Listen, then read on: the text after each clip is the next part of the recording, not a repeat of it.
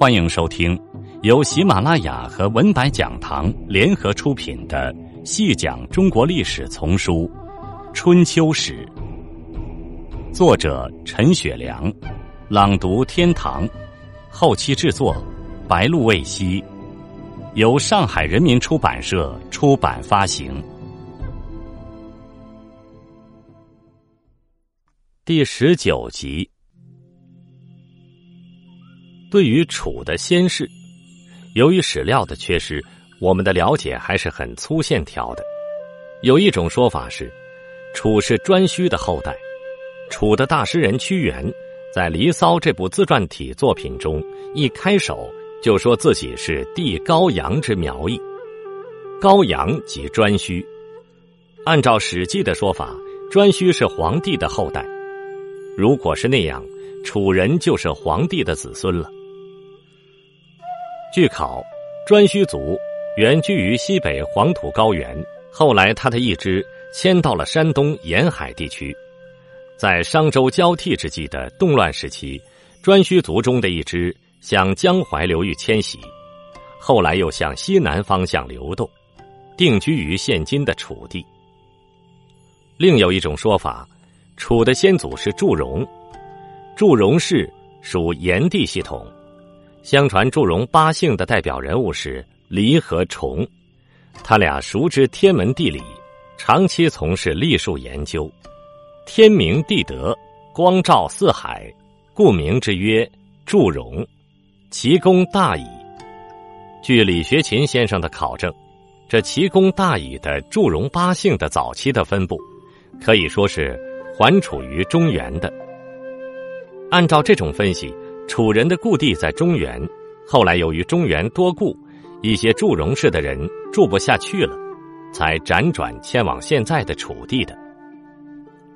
在楚人的记忆中，中原一直是他们的家，直到楚灵王时代讲述北上公正的理由时，还说我们的祖先就居住在许地，今河南许昌东。后来郑国人贪图这块肥沃的土地。把它占为己有。如果我们好好的跟证人讲，他们会还给我们这片土地吗？不可能，看来只能靠武力了。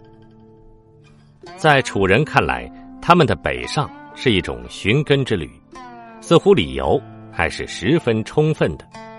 上面两种说法都有相当的道理，但实际情况可能要更复杂些。中国历来有。以死者头像从其出的习俗，就是祖先在哪个方向，死后脸就朝向哪个方向。在近期对一些楚墓的发掘中，发现了这样一个奇特的现象：楚墓中有的死者脸向北，有的向南，有的向东，有的向西，这是怎么回事呢？唯一可以做出的解释是。楚地居民其初，有的来自北方，有的来自南方，有的来自东方，有的来自西方。像李学勤先生说的，曾还楚中原的是其中的一部分，也许是最基本的一大部分吧。从楚人的先世角度看，长期的多种族杂处，可能正是楚文化的长处和优势之所在。是楚人的一种先进的文化因子。至于楚国建国的历程，我们可以从一些文献资料中勾勒出一条大致的线索来。在商代末年，楚的一支已经相当的强大，成为雄踞一方的所谓方国。商纣王时，其首领玉熊背弃了商王朝，投靠了后来被称为周文王的西伯昌。他是被西伯昌最重用的几个贤者之一，与后来创建周王朝的太颠、红妖、散宜生等人同列。可惜后来武王伐纣时，玉熊其人已不在人世了。后来玉熊之子熊立率楚人南迁，止于汉水之阴，地在湖北南漳地区，是一个夹杂着许多小盆地的大山区。又传了三代，到熊立之孙熊毅时，楚人又一次南迁，到达了荆山的东路。这时，因一件突发事件而使楚人与周王室的关系戏剧性的紧密起来。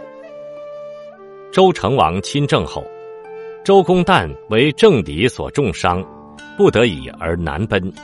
来到楚地后，受到了楚地首领熊毅的很好关照。不久，周成王获悉周公旦蒙冤的真相，就将周公旦接回了镐京。为了酬谢熊毅的忠贞和牢记，周成王册封熊毅为楚君。这可以说是楚真正有国的开始。虽然按照周朝的成立，楚蛮夷虽大国皆子爵。楚的封号是属于最低的一等，子爵。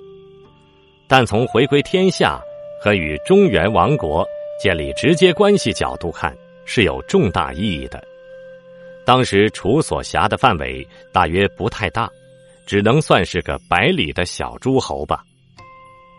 在楚国历史上，熊毅可算是个创业之君。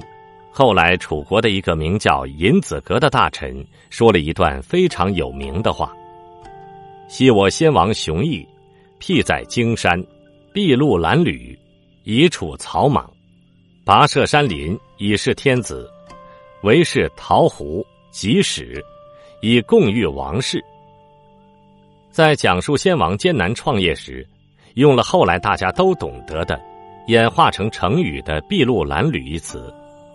筚路是指简朴的车子，褴褛是指破旧的衣服。这是形容当时的楚人是穿着破旧的衣服，推着自己打造的手推车开创国家的。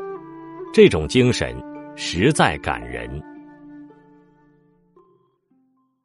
听众朋友，本集播讲完毕，感谢您的收听。